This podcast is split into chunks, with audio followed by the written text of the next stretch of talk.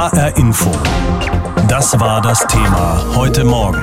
Alles Bio, aber wer bezahlt's? Das Dilemma der Landwirtschaft. Und über die, die Landwirtschaft wird viel gestritten. Auf der einen Seite sind da Umwelt-, Tier- und Verbraucherschützer. Sie kritisieren die Massentierhaltung, eingepferchte, eingequetschte Schweine und Rinder, Betriebe mit 100.000 Legehennen. Außerdem die Intensivlandwirtschaft auch auf dem Feld. Insektensterben durch Pestizide, die Nitratbelastung des Grundwassers. Auf der anderen Seite sind da die Bauern. In den vergangenen Monaten gingen sie immer wieder auf die Straße, demonstrierten mit ihren Traktoren gegen Umwelt- und Klimaschutzauflagen und für mehr Anerkennung. Viele fühlen sich als Buhmann und zu Unrecht an den Pranger gestellt. Nun soll eine Expertenrunde da im Kanzleramt einen Konsens erarbeiten. Am Vormittag startet die sogenannte Zukunftskommission Landwirtschaft. Rund 30 Vertreterinnen und Vertreter unter anderem von Landwirtschaft, Handel, Verbraucher- und Umweltschutz und aus der Wissenschaft kommen zusammen, um neue Antworten zu finden im Dauerstreit um die Ausrichtung der Landwirtschaft. Bundeskanzlerin Angela Merkel hatte das Gremium angesichts der Bauernproteste im vergangenen Jahr auf einem Agrargipfel vorgeschlagen. Es soll, wie es heißt, Lösungen entwickeln, die wirtschaftlich, ökologisch und sozial tragfähig sowie gesellschaftlich akzeptiert sind. Bundesagrarministerin Julia Klöckner von der CDU sagte, es gehe um ein gemeinsames Verständnis darüber, wie wir mehr Biodiversität, Klima- und Umweltschutz, mehr Wirtschaftlichkeit, Ertragsernte und mehr Tierwohl zusammenbekommen. Und es geht am Ende darum, Ressourcenschutz und Wirtschaftlichkeit als zwei Seiten einer Medaille zu sehen. Die Themenliste ist lang. Das Gremium will unter anderem über Düngung beraten, über Gewässer- und Pflanzenschutz, über Kräfteverhältnisse in der Lebensmittelkette, über Vorgaben für die Tierhaltung, über die Rolle der Verbraucher. Bei der Auftaktsitzung wird auch Bundesumweltministerin Svenja Schulze dabei sein. Die SPD-Politikerin sagte dem ARD Hauptstadtstudio, die Bauernproteste der vergangenen Monate zeigten, wie wichtig der Dialog zwischen Landwirtschaft und Umweltschutz sei. Schulze will, ähnlich wie bei der Kohlekommission, einen gesellschaftlichen Konsens auch in der Landwirtschaft erreichen. Also eine Art äh, Gesellschaftsvertrag. Landwirtinnen und Landwirte bekommen zusätzliche finanzielle Unterstützung, um hochwertige Lebensmittel herzustellen. Aber wir erwarten eben gleichzeitig, dass sie die Umwelt schützen, das Grundwasser, den Boden. Das muss zusammengebracht werden. Zu den Mitgliedern der neuen Kommission zählt der Deutsche Bauernverband. Dort zieht man zwar nicht den Vergleich zur Kohlekommission, die Erwartungen sind trotzdem hoch. Generalsekretär Bernhard Krüsken sprach gegenüber dem ARD Hauptstadtstudio von einer Zuspitzung und Polarisierung in der Debatte um die Landwirtschaft. Und hier muss die Zukunftskommission diese Debatte, die wir haben, in eine Sachorientierung bringen. Wir müssen einfach sozusagen ein bisschen auf die Fakten schauen. Optimistisch zeigt sich Olaf Band, Vorsitzender der Umweltorganisation BUND und ebenfalls Kommissionsmitglied. Er setzt auf eine Zukunftsperspektive für die Landwirtschaft in Einklang mit Natur- und Tierschutz und mit gesicherter Existenz für die Höfe wenn man von den Landwirten will, dass sie besser nachhaltig produzieren sollen, dann muss das auch besser bezahlt werden. Und das wäre ein zentraler Lösungsschritt in dieser Zukunftskommission. Skepsis kommt dagegen aus der Opposition. Die Herausforderungen, vor denen die Landwirtschaft stehe, seien drastisch, heißt es bei den Grünen. Es gehe nun unter anderem darum, bäuerliche Strukturen zu erhalten und landwirtschaftliche Erzeugung zu regionalisieren.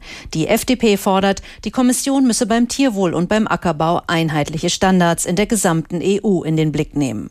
Anfang nächsten Jahres soll die Zukunftskommission Landwirtschaft erste Vorschläge vorlegen. Bundesumweltministerin Schulze spricht von einem ambitionierten Zeitplan. Sie hofft auf schnelle erste Ergebnisse. Schließlich stünden große Weichenstellungen an. Auch auf europäischer Ebene gehe es derzeit um eine zukunftsfähige Landwirtschaft. Geplant ist nach Angaben aus dem Landwirtschaftsministerium, dass die Kommission im Sommer kommenden Jahres ihren Abschlussbericht vorlegt.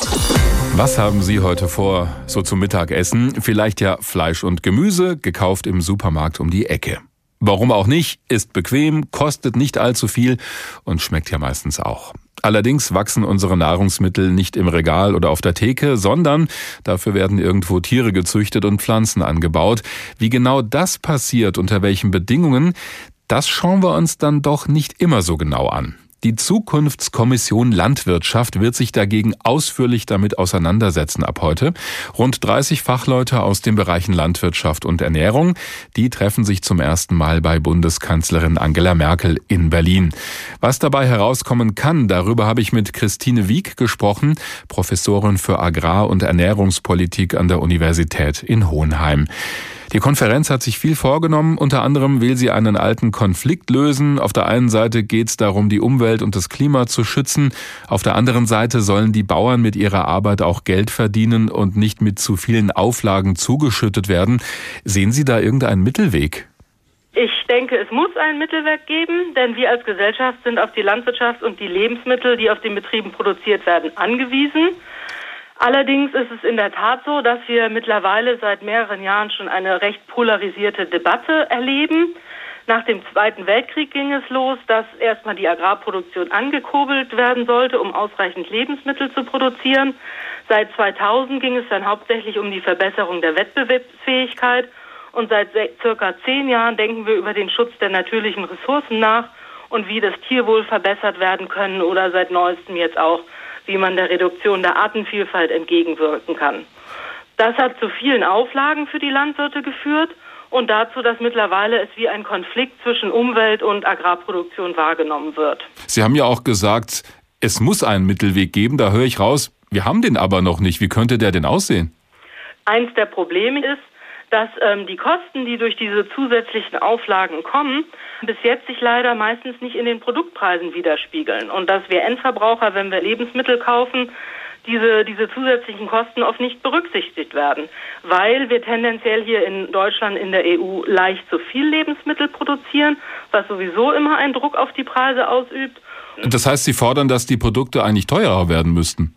Äh, zumindest müssen die Kosten, die zusätzlichen Kosten für mehr Umweltschutz, für besseres Tierwohl, müssen sich in den Produktpreisen widerspiegeln, damit die Landwirte und Landwirtinnen das auch leisten können. Hm. Oder alternativ müssen irgendwie anders diese Kosten kompensiert werden. Da sind wir schon beim nächsten Konflikt, denn viele Leute möchten ja gerne möglichst regional und auch möglichst Bioware einkaufen, aber auf der anderen Seite wollen sie auch nicht zu viel Geld dafür ausgeben. Können die Experten bei dieser Kommission, die sich ab heute trifft, denn diese beiden Wünsche oder auch Extreme, wenn wir so wollen, irgendwie zusammenbringen?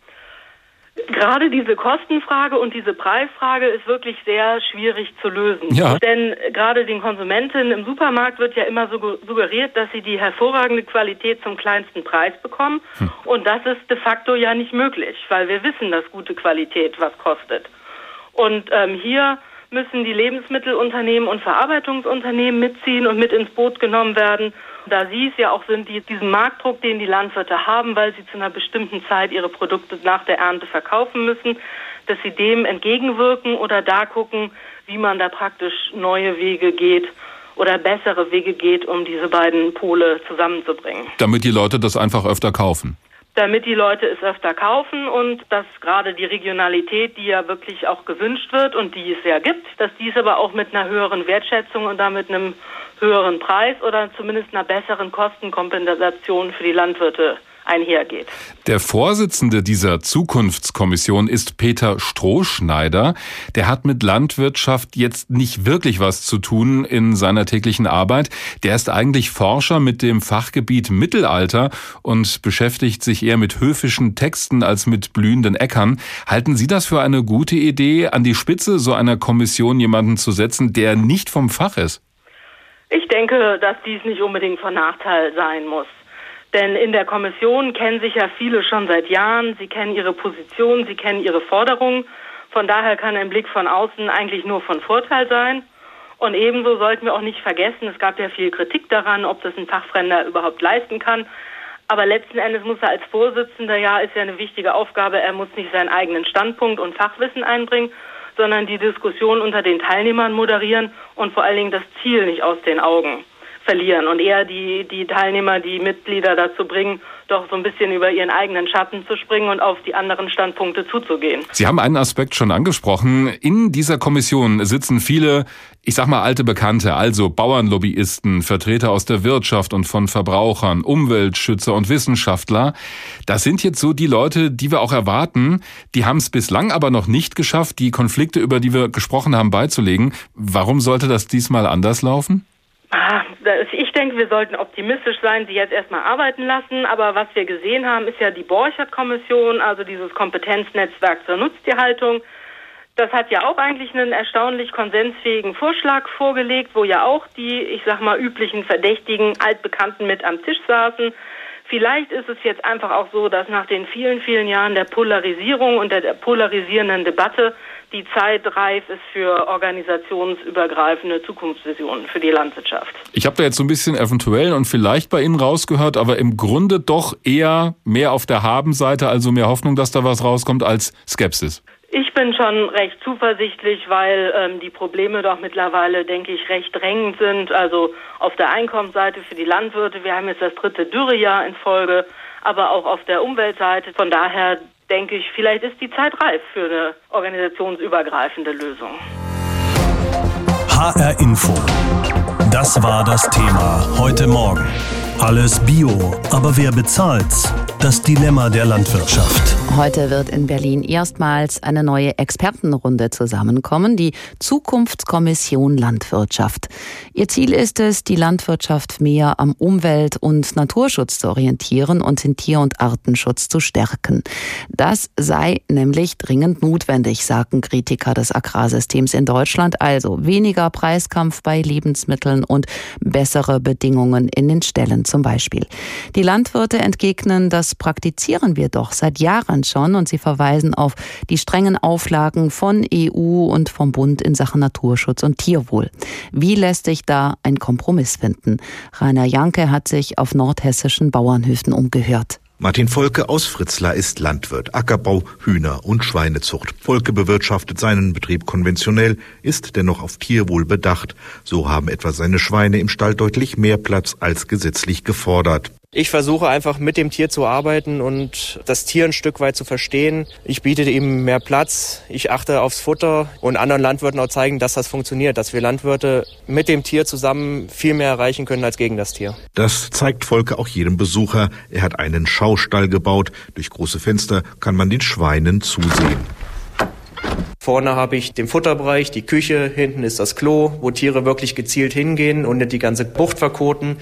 Tiere haben eine extra Spielecke, ich bezeichne es immer als das Wohnzimmer. Dann haben die Tiere einen Ruhebereich, wo sie wirklich ungestört schlafen können. Und auch in Sachen Blühstreifen ist der Landwirt aktiv geworden. Am Rand vieler seiner Felder summt, brummt und blüht es. Letztendlich ist es so, dass wir die Blühwiesen ja auch für die Natur angesehen haben und das ist ja letztendlich auch das, was von uns Landwirten gefordert wurde, dass wir der Natur was zurückgeben. Landwirt Volkes Bewirtschaftung ist vorbildlich, doch nicht jedem Bauern gelingt es, Natur und Wirtschaftlichkeit derart in Einklang zu bringen obwohl man in Hessen auf einem guten Weg ist, sagt Berthold Langenhorst vom NABU Hessen. Also grundsätzlich ist so, dass es gute Entwicklungen in Hessen gibt, gerade mit der Zunahme des Ökolandbaus in Hessen. Aber es gibt noch viele Dinge, die verbessert werden müssen. Beispiel sei etwa das Anlegen der Blühstreifen. Der NABU begrüße dies natürlich. Die Streifen dürften aber nicht nur für ein Jahr angelegt werden, sagt Langenhorst. Einjährige Blühstreifen bringen sehr, sehr wenig für den Schutz der Artenvielfalt und auch gerade für die Wildbienen. Das heißt, es sollten mehrjährige Blühstreifen sein, die mindestens zehn Meter breit sind und die auch im Winter stehen bleiben, weil gerade das gefährdete Rebhuhn kann sich da sehr gut verstecken. Überhaupt wünscht sich der NABU mehr Biolandwirtschaft in Hessen. Bauern, die die Bewirtschaftung des Hofes auf Naturschutz und Tierwohl einstellen. Also grundsätzlich ist so, dass es gute Entwicklungen in Hessen gibt, gerade mit der Zunahme des Ökolandbaus in Hessen. Aber es gibt noch viele Dinge, die verbessert werden müssen. Der Anteil der Biobauern in Hessen steigt. Rund 15 Prozent der Betriebe sind bereits Bio. Stefan Itter aus Kirchberg hat seinen Betrieb vor knapp 20 Jahren umgestellt. Freilaufende Schweine und Hühner, naturnahe Bewirtschaftung der Felder ohne Pestizide, Das schafft Qualität, die aber auch ihren Preis hat und den der Kunde an der Theke bezahlen muss. Ich muss mit meinem Produkt, was ich erzeuge, stehe ich im Wettbewerb und muss das zu einem guten Preis vermarkten können und muss den Wert des Produkts letztendlich auch vermitteln. Da sei man aber auf einem guten Weg, sagt Itter, wohl wissend, dass man noch viel Überzeugungsarbeit leisten muss. Und so wird die Zukunftskommission Landwirtschaft nicht bei Null anfangen. Viele Landwirte, egal ob öko oder konventionell, denken bereits umweltgerecht und naturnah, sagt Martin Volke. Man arbeitet mit der Natur, man arbeitet in der Natur, man hat Ruhe. Das ist ein Komplettpaket, was unbezahlbar ist. Sobald Bauern mit dem Traktor nach Berlin fahren, verheißt das nichts Gutes. Das machen sie ja nicht, weil sie kein anderes Transportmittel finden, sondern weil sie damit protestieren gegen die Landwirtschaftspolitik der Bundesregierung. Diese Bilder könnten wir auch heute wieder sehen, denn an diesem Montag trifft sich zum ersten Mal eine neue Kommission. Die soll Ideen ausarbeiten für die Landwirtschaft von morgen. In der Realität von heute haben viele Landwirte aber die Nase voll. Sie sollen verantwortlich sein dafür, dass wir zu viel Dünger auf den Äckern haben, dass Insekten sterben, dass Tiere leiden oder wir zu viel Nitrat im Grundwasser finden. Und dann kommt oft noch die Kritik von Verbraucherverbänden, dass die Bauern und ihre Verbände angeblich gar nicht reagieren auf all diese Beschwerden. Wie in dieser Atmosphäre so eine Kommission überhaupt erfolgreich sein soll, darüber habe ich mit Alfons Bahlmann gesprochen. Er ist Direktor des Leibniz-Instituts für Agrarentwicklung in Halle an der Saale. Kann diese Kommission denn helfen, wenigstens eine gute Grundlage zu schaffen für die Diskussion? Das ist schwer zu beantworten. Potenzial ist da, aber es setzt voraus, dass die beteiligten Akteure auch bereit sind, nach Win-Win-Situationen zu suchen und nicht sich darauf beschränken, den kleinsten gemeinsamen Nenner zu suchen oder äh, vielleicht auf ihren Extrempositionen beharren. Das heißt, wir brauchen Beweglichkeit der Akteure. Was meinen Sie mit Win-Win-Situation? Geben Sie mal ein Beispiel, was müsste da rauskommen? Nehmen wir mal an, neue Technologien äh, sind eine Lösung. Zum Beispiel, wir haben neue Verfahren in der Gentechnik, äh, wir haben die Digitalisierung. Damit kann man einiges, gerade mit Blick auf den Umweltschutz, verbessern oder auch mit Blick auf den Tierschutz und gleichzeitig können Landwirte damit dann eventuell auch rentabler produzieren. Wenn wir nochmal auf die Grundkonstellationen schauen. Ich meine, manche Leute haben noch eine sehr romantische Vorstellung vom Bauerndasein. Da stehen die Tiere auf der grünen Wiese, das Korn wiegt sich sanft im Wind und in Wirklichkeit ist das ein industrialisierter Bereich in unserer Gesellschaft und für Romantik ist da häufig kein Platz. Ist so dieser Unterschied zwischen Wunsch und Wirklichkeit ein Grund dafür, dass es immer wieder Konflikte gibt? Es ist noch ein bisschen komplizierter, weil es gibt viele Schlagworte wie Regionalität oder Ökolandwirtschaft. Regionalität, Ökolandwirtschaft haben was Gutes, aber gerade mit Blick auf äh, eine Vielzahl der Probleme wie den Klimaschutz bringen beide Ansätze eigentlich relativ wenig. Man spart keinen Treibhausgase ein, indem man einfach nur kurze Transportwege hat. Das ist nicht das eigentliche Problem beispielsweise beim Klimaschutz. Das Gleiche gilt mit Blick auf die Ökoproduktion. Wenn ich Ökoschweine halte, brauche ich sehr viel Futterfläche, mhm. was gerade wieder mit Blick auf die Biodiversität weltweit gesehen nicht unbedingt etwas ist, was eine Allgemeinlösung ist da merken wir schon, dass es da nicht immer die ganz einfachen Antworten gibt. Zumal wir Verbraucher ja auch häufig alles auf einmal wollen, nämlich Lebensmittel, die fair produziert werden, möglichst bio, am besten noch regional und bitte auch zum günstigen Preis. Das alles soll aber nicht auf Kosten der Umwelt gehen, das haben Sie gerade schon angedeutet. Verlangen wir als Verbraucher da manchmal zu viel von unseren Bauern? Wir sind nun mal in einer schizophrenen Situation. Wir sind einerseits Bürger und müssen natürlich auch darauf achten, dass Umwelt, Klimaschutz ernst genommen wird. Auf der anderen Seite, als Verbraucher sind wir dann eben im Supermarkt oft äh, gefangen, schauen vielleicht nach dem günstigeren Produkt oder aber wir finden gar nicht mal die Auswahl, die wir eigentlich gerne hätten, wie zum Beispiel höhere Tierwohlstandards. Das ist ein Dilemma, aber der eigentliche Ansatz, dass wir sagen, wir wollen eigentlich das beste Produkt zum besten Preis, ist doch gar nicht so verkehrt, oder? Nee, das beste Produkt zum besten Preis ist richtig. Also wir brauchen auch Wettbewerb, wir brauchen technischen Fortschritt, der dadurch vorangetrieben wird, dass Landwirte oder auch andere Akteure in der Wertschöpfungskette versuchen, ständig irgendetwas zu verbessern. Das Problem ist natürlich manchmal vergessen dann diese Akteure, dass einfach nur höhere technologische Effizienz nicht immer bedeutet, dass es dann den Tieren beispielsweise besser geht oder auch den Menschen. In der Landwirtschaft gibt es viele Lobbyverbände. Das ist ja auch ein riesengroßer Bereich bei uns in Deutschland. Und da kommt immer der Vorwurf, na ja, die halten an ihren alten Modellen fest, die wollen sich nicht bewegen. Aus Ihrer Sicht, ist da was dran, gerade auch im Hinblick auf so eine Kommission? Äh, die Verbände sind ihren Mitgliedern gegenüber verantwortlich und wir haben zum Beispiel in der Landwirtschaft sehr viele und sehr unterschiedliche Verbände, die sich auch teilweise enorm untereinander bekriegen. Hm. Aber nehmen wir mal den größten Verband, das ist der Bauernverband.